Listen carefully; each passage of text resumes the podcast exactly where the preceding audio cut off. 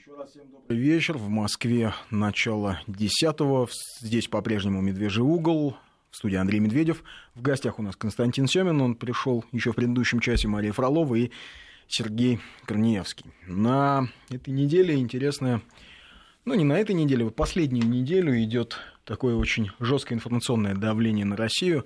Особенно меня умилило заявление Ангелы Меркель, которая пожурила нас, Россию, за то, что Россия как-то очень небережно относится а, к мирному населению в Сирии, что она шокирована увиденным, как, значит, а, сирийцы бегут а, от русских бомбежек. Ну, в общем, читай от русских варваров, которые Да, бомбят. если бы не Россия. Если бы не да. Россия. То есть, еще раз, по буквам. Германия, после всего того, что было в нашем общем историческом контексте, Германия пытается что-то выговаривать России за то, что Россия якобы что-то неправильно, как-то неправильно себя ведет в отношении мирного населения. Костя, ты тоже видишь здесь какой-то диссонанс? А, ты знаешь, морально-этический вопрос, мне кажется, здесь вторичным. А для чего это говорится, по-моему, понятно. Необходимо, ну, не решается проблема с э, наплывом беженцев, э, что с этими людьми делать, не ясно. У Меркель все сложнее и сложнее внутриполитические пози... ну, ситуация, да, не сказать, чтобы кресло под ней шатается, и ожидать там каких-то революционных изменений не стоило бы, но ситуация у нее непростая. Ей необходимо объяснять, вот откуда это все берется. А Самое популярное объяснение и самое простое это все Россия вам обеспечила. Вот, вот идут беженцы по Мюнхену, предположим, или по Кёльну, задирают женщин. Это почему? Это Путин виноват. А почему не Эрдоган-то? Гораздо же проще объяснить это Эрдогану. А Эрдогану они денег дали для того, чтобы он их не пускал туда. 3,5 миллиарда, долларов, э, миллиарда евро. А Эрдоган попросил у Меркель, и та ему дала э, деньги. И, и еще просит. Вот, да. А поэтому Эрдоган вне подозрений если они попадают в Европу, то потому что даже Эрдоган ничего уже не может с этим сделать, потому что настолько сильно Путин бомбит. И вот если Кёльн, если Мюнхен, если какие-то проблемы с отоплением в лагерях беженцев, то это Путин виноват. А, единственная проблема в этой логике, мне кажется, изъян в этой логике состоит в том, что логики здесь нет никакой вообще. И немцы все-таки не самые глупые люди в Европе. Они, по-моему, начинают что-то догадываться, о чем-то догадываться, что-то подозревать. И поэтому чем больше таких э, заявлений звучит, тем пропорционально меньше уровень доверия, ну, рационально мыслящих немцев к своему канцлеру. И, соответственно, тем интереснее для нас э, рано или поздно выборы, которые рано или поздно состоятся в Германии, и чем они закончатся. Вот. А вот такие вот заявления, мне кажется, нам не стоит уподавляться Грец, Греции. Помните, да, там, когда э, Греция и Германия выясняли, кто кому и как должен помогать внутри Евросоюза. Греки очень часто вспоминали немецкую оккупацию и какие они жестокие, кто кому чего должен. Мне кажется, надо просто пропускать это мимо ушей. Это нас не касается. Они говорят это исключительно потому, что того требует внутриполитическая ситуация. Ну, то есть практического какого-то смысла это не имеет, то есть это никак не влияет на наши переговорные позиции. Да с кем, например? А мы ни с кем не ведем переговоры, как слава не ведем? богу. Ну, вот Вена, например. Нет, ну мы же не с Меркель ведем переговоры, а Но те, она те, там, да, тем не там, менее. знаешь, какая интересная подробность? Вот казалось бы, в Сирии идет гражданская война. Есть сирийская армия, есть некие умеренные повстанцы. Их там которые 700 доби... да, которые... группировок. Ну, может быть, и человек, я не знаю. Нет, нет, группировок. А умеренных, да, возможно. Которые, да, добиваются смены политического режима, проведения демократических выборов и так далее. Но, тем не менее, почему-то решение о прекращении огня с той повстанческой стороны принимают Соединенные Штаты Америки. Каким образом они выступают здесь в качестве кого? В качестве наиболее убедительного советчика, там еще называется клуб друзей, да, об... Общество в, в, в качестве наиболее убедительного друга. Да, убедительный, наиболее а, в авторитет, авторитетный, это, наверное, Авторитетный, да. Вот мы слово. в прошлом а, Да. крыша, вот мы упоминали все эти замечательные слова из 90-х в прошлом часе. Крыша, авторитет, Так вот, стрелка. у сирийских Да. повстанцев и умеренных, у Ангелы Меркель, я думаю, примерно одна и та же крыша. Поэтому здесь, в принципе, не важно, что говорит Меркель, и не важно, что говорят э, сирийские повстанцы. Здесь э, другая сторона, с которой мы имеем дело. Вот, и это нужно, в этом нужно отдавать себе отчет. И это серьезная ситуация. Вот я против любых шапкозакидательских настроений. Преуменьшать влияние, значимость, экономический и военный потенциал этой истинной стороны в переговорах, я думаю, мы не имеем права. Нет, абсолютно. Я вот как раз вовсе не за это, но я, очевидно, меня все, все равно задело. То есть, учитывая нашу историю, я вот, знаешь как, ты говоришь, этическая сторона здесь не, не имеет такого большого значения. Мне кажется, что все-таки имеет. Потому что нас все время попрекают каким-то там миллионом мифических изнасилованных немок. Нам все время начинают а, принудительно а, пытаются нам принудительно переписать историю, рассказать о том, как, как оно все на самом-то деле было. Что страшные зверства советских солдат на территории Германии. И кто, это еще вдогонку гражданкой Меркель. Ну, мы же Слушай, можем на территории Европы находится 85 тысяч американских солдат. На территории Германии находится 11, если я не ошибаюсь, американских, американских баз. Военных баз. На да. территории Германии находится несколько десятков американских ядерных авиабомб. О какой самостоятельности, Конституцию Германии и все послевоенное устройство Германии, начиная с плана, плана Маршалла и так далее, за все за это отвечали вовсе не немцы. Конечно, можно обижаться на немцев и, и, и, не знаю, но они, это не немцы говорят, это не Меркель говорит. Когда поляки сносят монументы нашим э, генералам, нашим на, демонтируют на, да, да. На, на наши воинские э, кладбища, это делают те же самые силы, это делают те же самые люди. Но это я далек от мысли, что это вот то, что должно превратиться в ненависть русских к полякам. Или, или, или, или вот немцы забыли о том страшном опыте, который ты упомянул. Немцы нет. Мы Ничего никто не забыл. Это говорит Мерк. А, а политический истеблишмент в Евросоюзе, в, Евро... в Германии в частности, и в Польше, он наднационален сейчас он не принадлежит Германии. Это Понятно, главная да, проблема сейчас. Транснационален, это правда.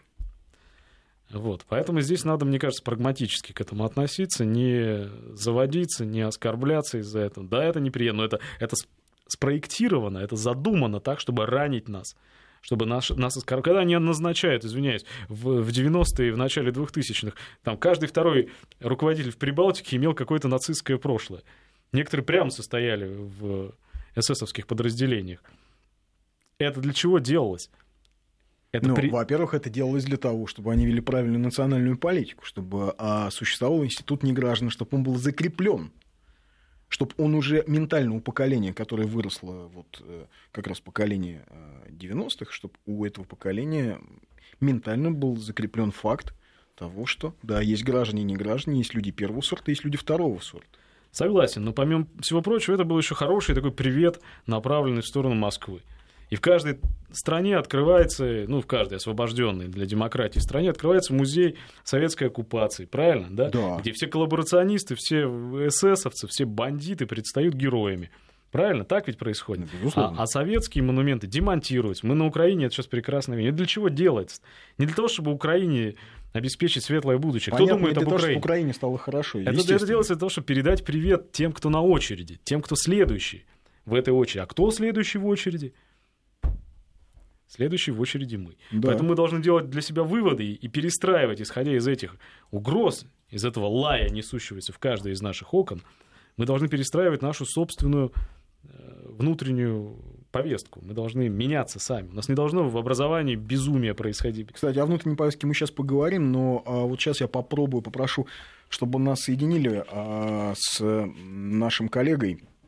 А, раньше он работал вместе с нами в ВГТРК, Александр Харьков – а сейчас э, он э, находится в Алеппо, в Сирии. Он э, работает репортером, фронтовым репортером, пишет в газеты, пишет в сетевые издания, работает фотографом там, в Сирии. Он находится в Курдистане. Просто хочется непосредственно от него услышать, что же там мирное население. Действительно оно считает, что это Россия виновата во всех его бедах и, и проблемах.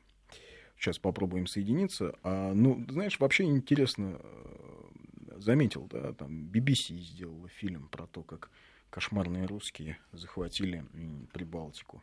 Потом, значит, Fox News рассказывает. То есть все равно есть ощущение массированной информационной атаки. Ну, есть, конечно, здесь ни для кого это не является секретом, понятно. Они, знаешь, вот в сказке про Алибабу и 40 разбойников, там метили с помощью белых крестов, Крестов, правильные да. ворота, да. А вот нам тоже помечают ворота. То есть мы определенно стали целью. Но это же не только в медийном пространстве происходит. Когда министр обороны американский говорит, что Россия это главная угроза национальной безопасности вместе с Китаем, все понятно. И фильм BBC это тоже маленькая черточка. Мне в этом смысле здесь кажется а, позитивным вот какой момент. Если мы обозначены как угроза, если мы враги, и наше, наше руководство это вот просто люди, на которых негде ставить клейма, и они заслуживают самых жестоких кар, для меня это означает, что любые компромиссы между нами и той стороной, закулисной, то, чего на самом деле у нас народ всегда опасался больше всего, что вроде как война войной, а обед по расписанию. Чего-нибудь э, где-нибудь, как-нибудь за кулисами под- подмахнули, и опа, опять перезагрузка, и, А гам- теперь- а и теперь гамбургеры бежать с кетчупом. некуда. А теперь все. Вот, А кстати, я тоже услышал, когда новость о том, что Запад хочет отменить санкции в отношении России, что об этом говорят все больше и больше, я понял, просто так нас в покое не оставят. Ввели санкции, не получилось. Значит, сейчас будут пытаться купить, завалить деньгами и так далее. Ну, масса же примеров перед глазами. В отношении Ливии какой-то момент отменили санкции. Ливия правильно? очень показательно, конечно. Мгм. Ну, я не знаю, либо у нас идиоты какие-то, которые могут на это купиться, что, кстати, не исключено, потому что человек, который обладает большой там какой-то несоразмерной собственностью, капиталами, я имею в виду наших олигархов, да, ему наплевать на все примеры, даже если там перед ним будет целое стадо таких же Каддафи, которые были принесены в жертву. Это никого не убедит, если тебе посулят какой-то компромисс. Но мне кажется, что все-таки страна управляется людьми рациональными, и они понимают масштаб угроз, в том числе личных угроз, персональных угроз.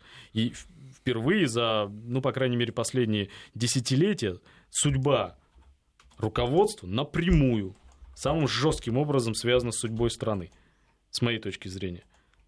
Ну, а, безусловно, то, что сейчас э, такое идет активное давление на нас, то, что сейчас так активно нас и на информационном фронте, и на политическом, и на финансовом прессуют, я в этом вижу скорее больше плюсов, чем минусов, потому что очевидно, что э, мы уже поставлены в ту ситуацию, когда у нас нет вариантов маневрировать, юлить, пытаться как-то, как-то вот там вот выстроить. Все, нет. Теперь все вопросы к себе. Да, То есть ты абсолютно. стоишь у зеркала, и ты понимаешь, да, будут бить, будут бить, бьют уже вовсю. Уже бьют, иди качайся. Да, что ты Иди делаешь? занимайся По боксом. крайней мере, бутылку в Сноси сторону ларьки. отодвинуть, да.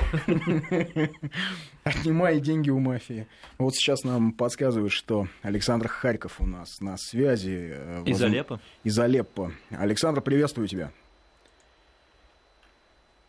Да, добрый вечер, Андрей. Э, Добрый вечер.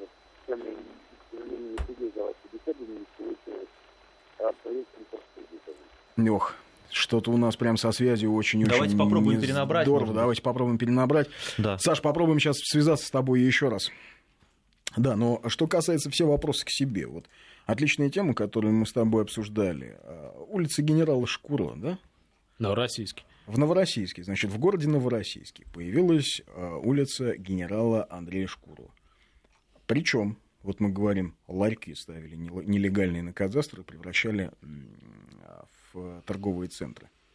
Улицу имени нацистского, имени предателя, имени нацистского генерала тоже официально зарегистрировали. Зарегистрировали. Ну, насколько я понимаю, да. На картах она обозначена как вот на картах. Рядом там улица Александра Невского. Не ошибаюсь, там э- эта история довольно быстро была придана огласка, и, и резко были приняты какие-то решения. Но первоначально в новостях я видел именно... Ну, как бы то ни было, на фотографиях был- было совершенно отчетливо видно, что улица появилась. Хоть и на какой-то короткий миг она появилась. И это, конечно, говорит многое о нашем внутреннем психологическом, по крайней мере, или умственном здоровье. Ну, как минимум, о надломе и о серьезном кризисе восприятия. То есть, э, понимаешь, то, о чем мы говорили. Годами пытались переписать историю, а на самом деле не историю. Переписывали генокод. Переписывали культурный код. Там вот эти и- идентификации свой-чужой. Да, скорее культурный код. Культурный. Генокод это поближе А к это шкуро, я все на самом деле, да. Генокод это ближе к шкуро, но тем не менее. Да, вот э, попытались, значит... э, то есть сложилась ситуация, что люди захотели жить на улице Андрея Григорьевича Шкурова, который, да, безусловно, был героем э, Первой мировой, где, кстати, он э, отлично резал австрийцев. в своих воспоминаниях он пишет, как они в рукопашную ходили, в разведке резали австрийских солдат. А потом он стал... Австрийцем. Австрийцем. Потом он стал предателем и, и воевал на стороне нацистской Германии. Еще раз с Александром Харьковым попробуем мы поговорить, если что-то у нас будет э, слышно. Александр, приветствую еще раз. Очень плохая связь, к сожалению. Понятно, что в Алеппо все разрушено. Да, добрый вечер, Андрей. Да. Сейчас а, меня слышно? Добрый вечер. Да, ну сейчас чуть-чуть получше. Скажи, один короткий вопрос. Вот э, в Сирии население, вот ты в Алеппо сейчас находишься, а там люди действительно считают, что их э, главные беды это российская авиация, которая якобы, как сообщает Запад, наносит авиаудар по мирному населению. А, беженцы из Алеппо а, были всегда. То есть я не так давно прочитал очень интересную статистику, скорее всего, ремарку статистики, о том, что если взять а, количество беженцев за прошлый год, а, ну, до начала работы российских ВКС в Сирии и поделить на количество недель в году, получится примерно та же самая цифра. То есть около чуть более 30 тысяч беженцев э, в неделю. В неделю. А, а сейчас вообще что люди говорят вот об этой операции? А, об операции а, нас приветствуют везде. То есть мне приходится на улицах заставлять таксистов брать а, у меня деньги, ну, то есть через раз такое. А мне через раз приходится просить людей э, забрать деньги за счет в ресторане. Очень рады присутствию, массу кричат. То есть я не испытываю никакого дискомфорта здесь. Я понял, то есть все-таки... А в Алеппо, в Латаке в Дамаске нас не винят э, в, в потоке беженцев. А специально перед программой я просто подошел к простым людям на улицу, да, и спросил, как изменилась ситуация в Алеппо а, за последние три года. То есть, например, что было три года назад и что они чувствуют сейчас.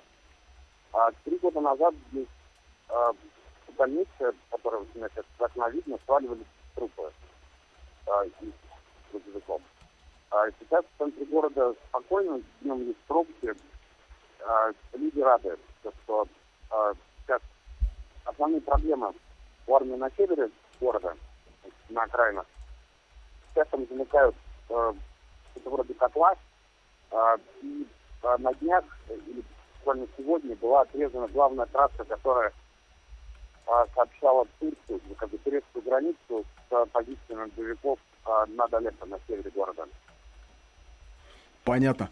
Спасибо, Саш, спасибо огромное. К сожалению, связь ну, не, не очень хорошая, э, поэтому вынуждены пока прерваться. Это был Александр Харьков, наш э, коллега, товарищ, который сейчас вот только сегодня приехал с линии фронта, вернулся э, в Алеппо. Вот ну, имеет смысл, наверное, для наших слушателей немного пояснить, потому что когда едешь в машине, то мы здесь хотя бы в наушниках слышим, зачастую вообще непонятно, о чем говорит корреспондент. Э, жизнь налаживается, Ну да? вот, во-первых, он сказал, что жизнь налаживается, во-вторых, он сказал, что люди совершенно не винят э, Россию в своих бедах, э, о чем рассказывает Меркель. Более того, когда э, таксисты везут русских, они да, не берут деньги. Ему приходится да. уговаривать людей, чтобы они взяли деньги, или ему приходится уговаривать владельцев кафе, чтобы они э, взяли у него деньги за еду. Это показательно. То есть это ни того, ни другого. Ну, э, это, это не тот город, где у людей излишки денег или... Или излишки еды. Да, это излишки город, который, в общем, находился в серьезной блокаде.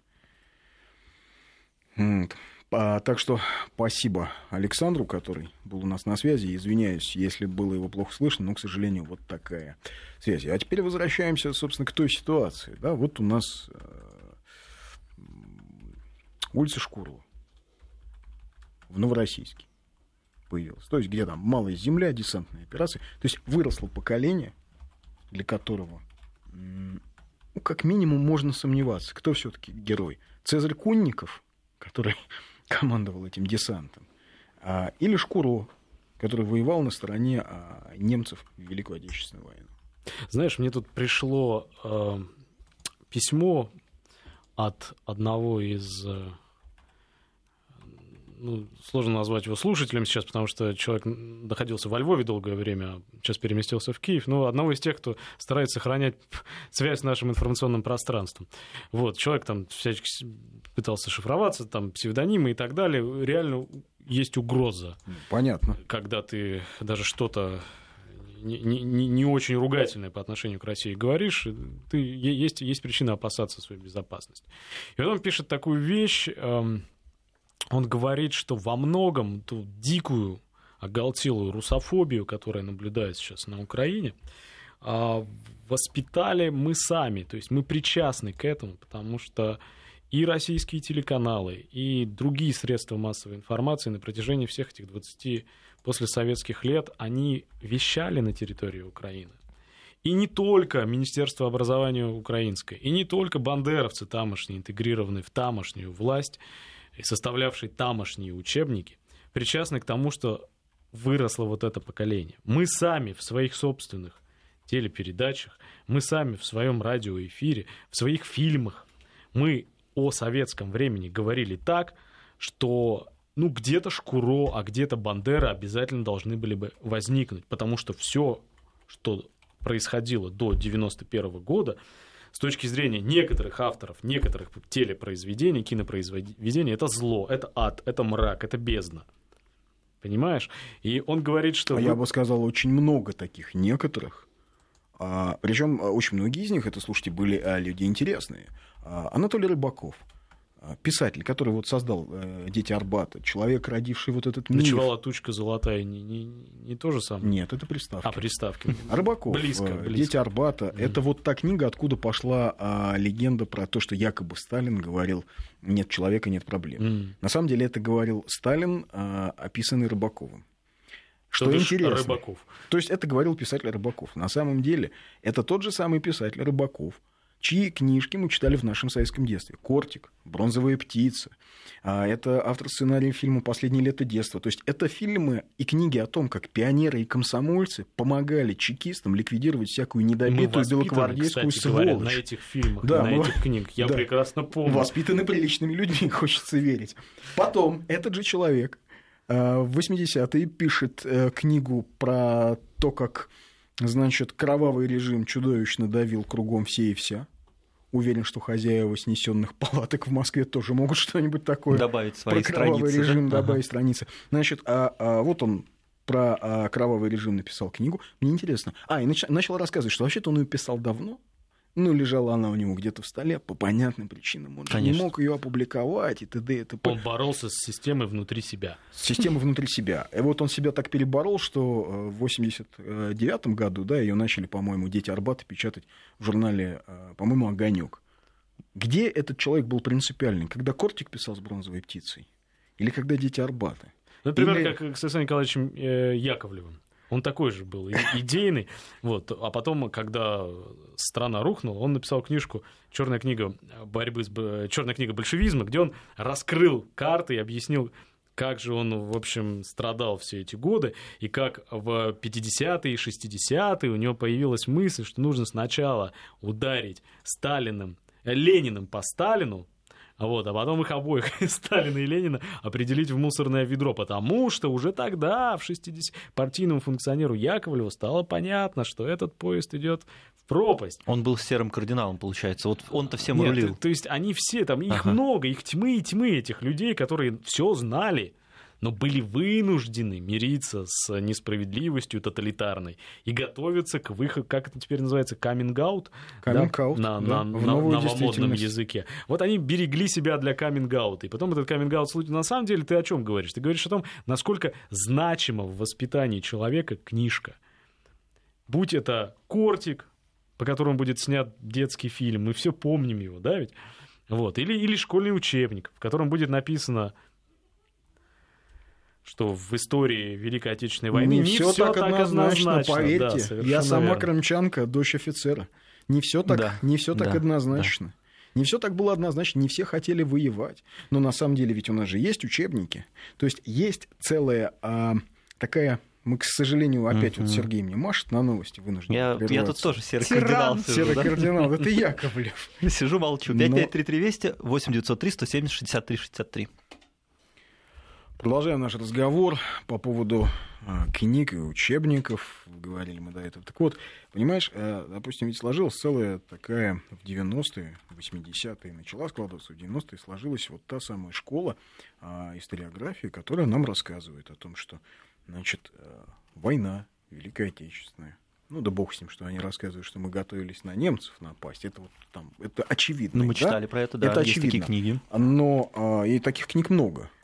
Ну, есть И- одна самая главная, мне кажется, так сказать, Библия для тех, кто так считает. Суворова имеешь? Конечно, конечно. Ну Но она да. сейчас очень активно продается до сих пор. Слушай, а ты школу закончил явно позже, чем мы. Вот, Да, э, и на тебе 10 д- лет, я думаю. Да, доводилось э, в Нет. ходе обучения хоть кто-то поминал эту книгу? Нет, нет, Нет? нет, никогда.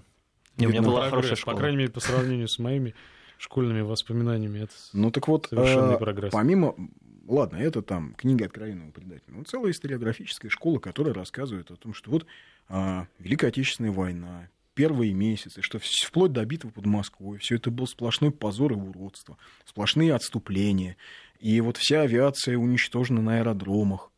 А у меня вопрос, а кто-нибудь знает, сколько немецких самолетов было уничтожено в первые месяцы войны? Знаете сколько? А почти столько же, сколько советских. И они же не сами попадали. Их сбивали наши летчики, наши зенитчики. Там э, наших самолетов было уничтожено, да, больше. Немцы потеряли за первые два месяца войны 1200 самолетов. За первый месяц войны 1200 самолетов. К моменту битвы под Москвой у них истребительной авиации почти не осталось. Это немецкие асы в своих воспоминаниях пишут, что а, их перебрасывали с одного участка фронта на другой, потому что некому было в небе воевать. А таких потерь, как а, а, здесь, в Советском Союзе, они нигде больше не несли. Где-то об этом рассказывают? Нет. Нам вдалбливают кино, книги, учебники, вот эту вот всю мифологию о том, что, э, значит, советская армия отступала, отступала, позорно бежала. Вот Франц Гальдер, который тогда руководил немецким генштабом, он был не в курсе, что советская армия бежит. Он в своем военном дневнике писал о том, что потери у них, у немцев большие, что под Дубно советские войска перешли в контрнаступление, что постоянно пограничники, ну, кстати, пограничники же НКВД тоже, между прочим, относились, тоже ведь кровавые гыбня, что пограничники отбиваются, что австрийские э, дивизии, которые штурмовали э, Брестскую крепость, там, чудовищные потери. Он-то был не в курсе, он-то пишет, что сопротивляются, взрывают себя вместе с, долго, с долговременными огневыми точками. Вот. А мы не верим Францу Гальдеру. Мы верим каким-то нашим историкам, которые рассказывают. Все ужас. Ну так вот, понимаешь, и вопрос, э, как бы можем ли мы, имеем ли достаточный Тебя авторитет... благодарят за статью зав- завтра.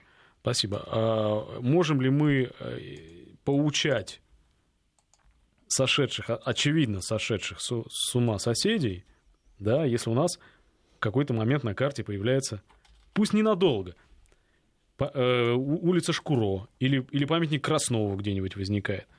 Или музей И- о борьбе с большевизмом в Имеем ли мы Подмосковье. моральное право на то, чтобы где-то у кого-то видеть бандеровщину в глазу? Вот в чем проблема.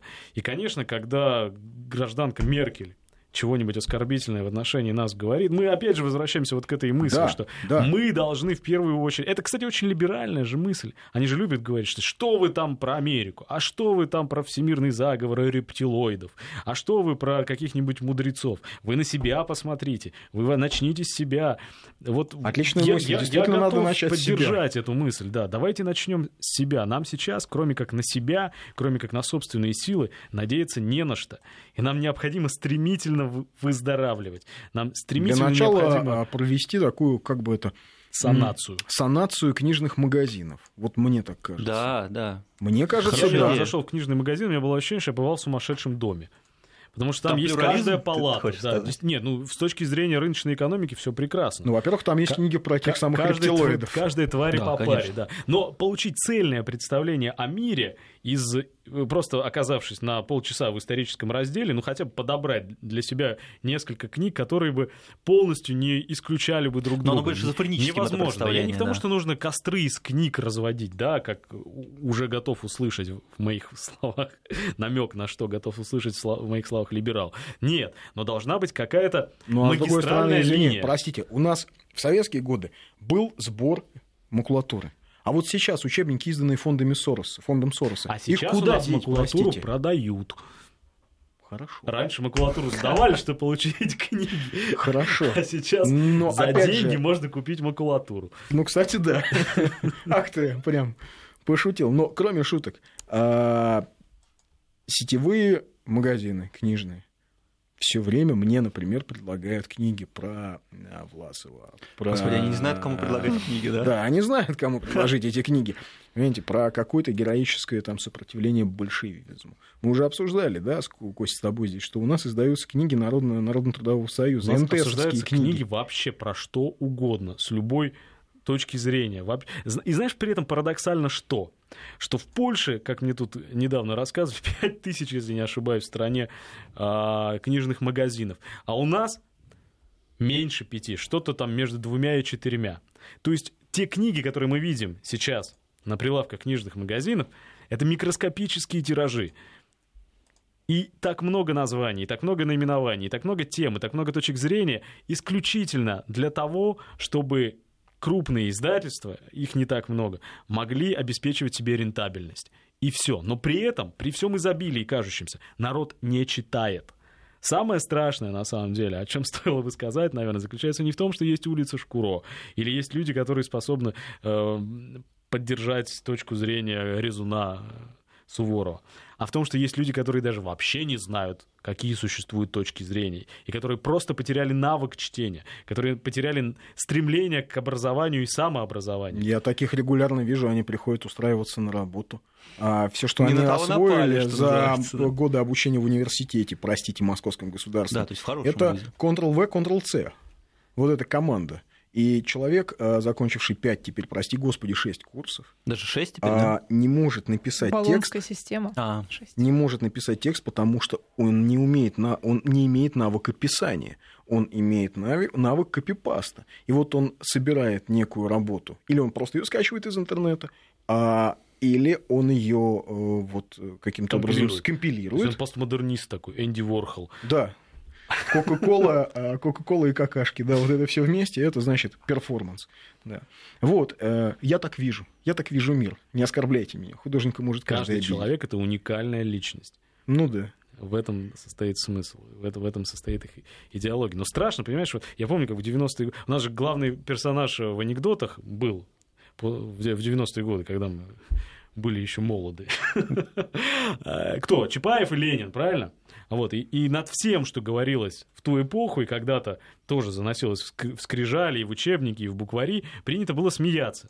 И смеялись над, казалось бы, совершенно невинным и безобидным высказыванием.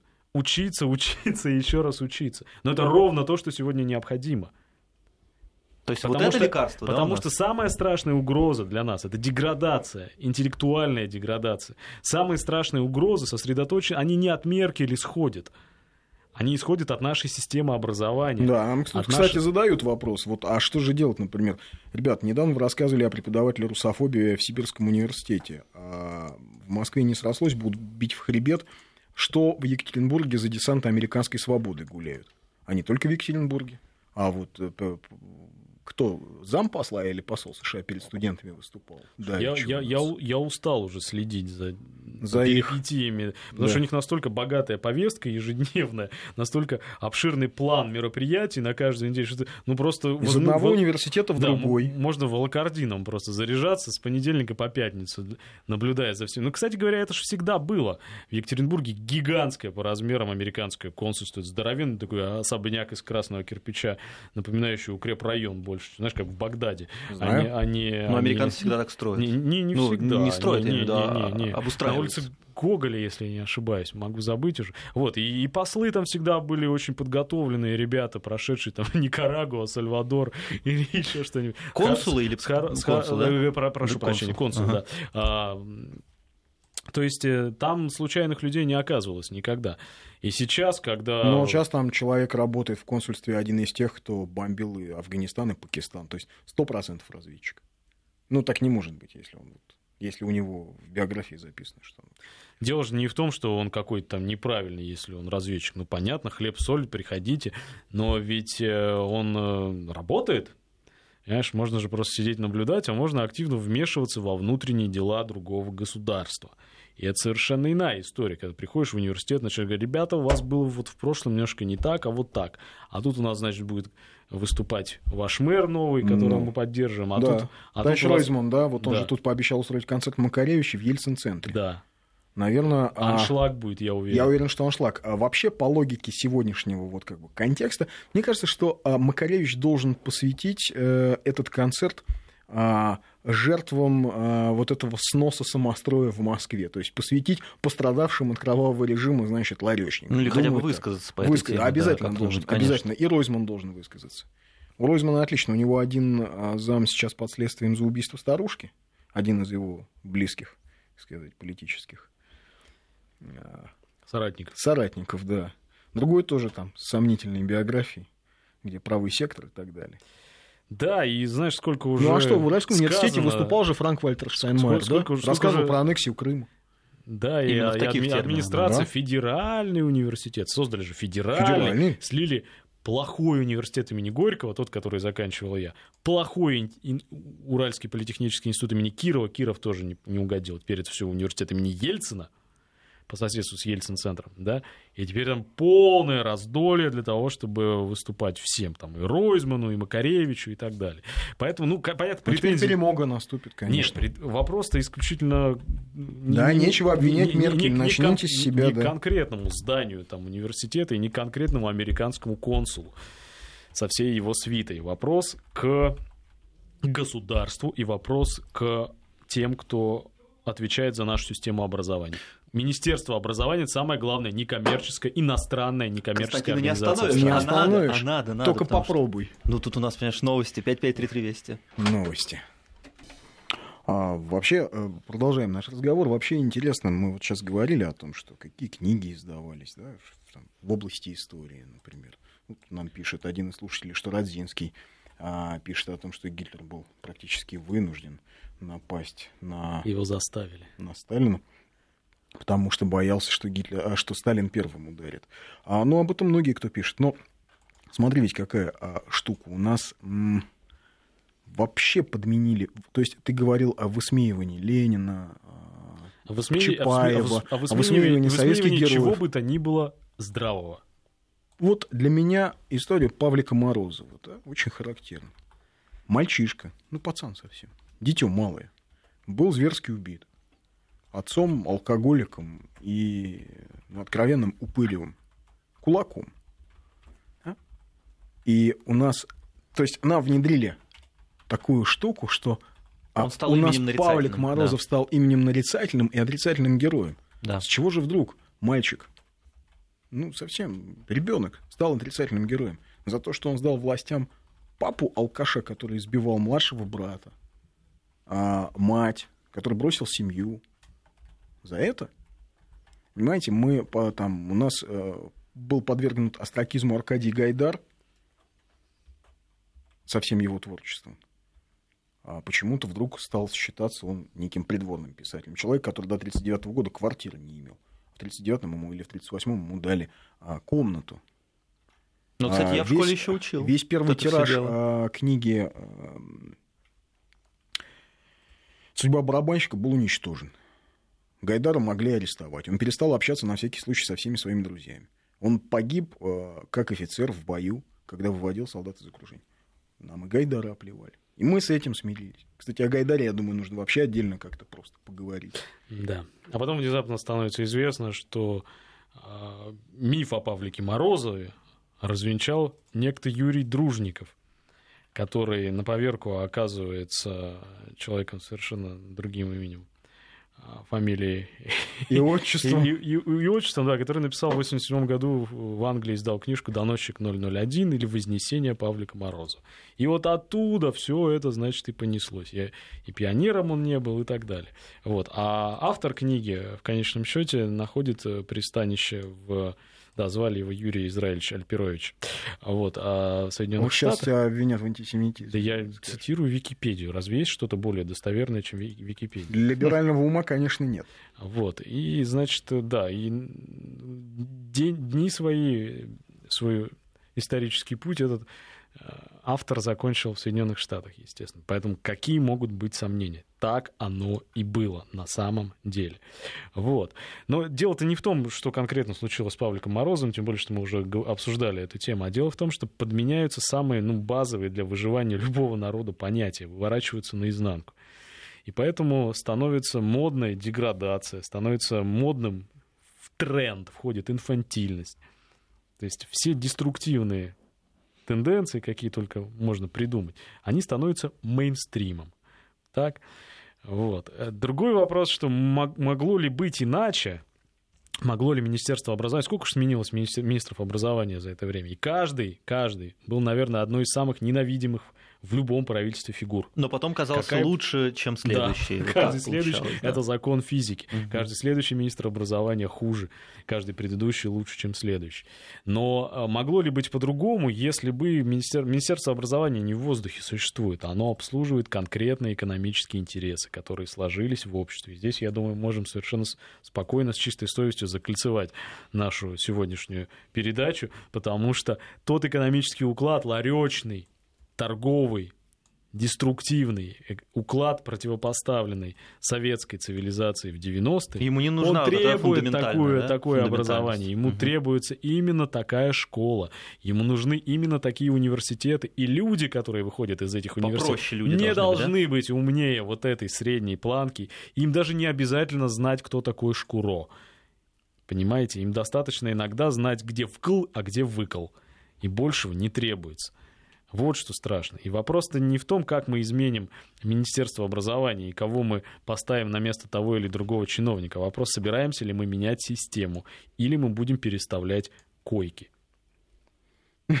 Вот это Но... опять-таки, да, про остроту нашей ну, полемики. видишь, тут еще нам пишут, в общем, довольно справедливо, что а, чтобы что-то менять, должна родиться идеология. На базе этой идеологии мы должны, мы тогда можем что-то менять, мы понимаем направление движения.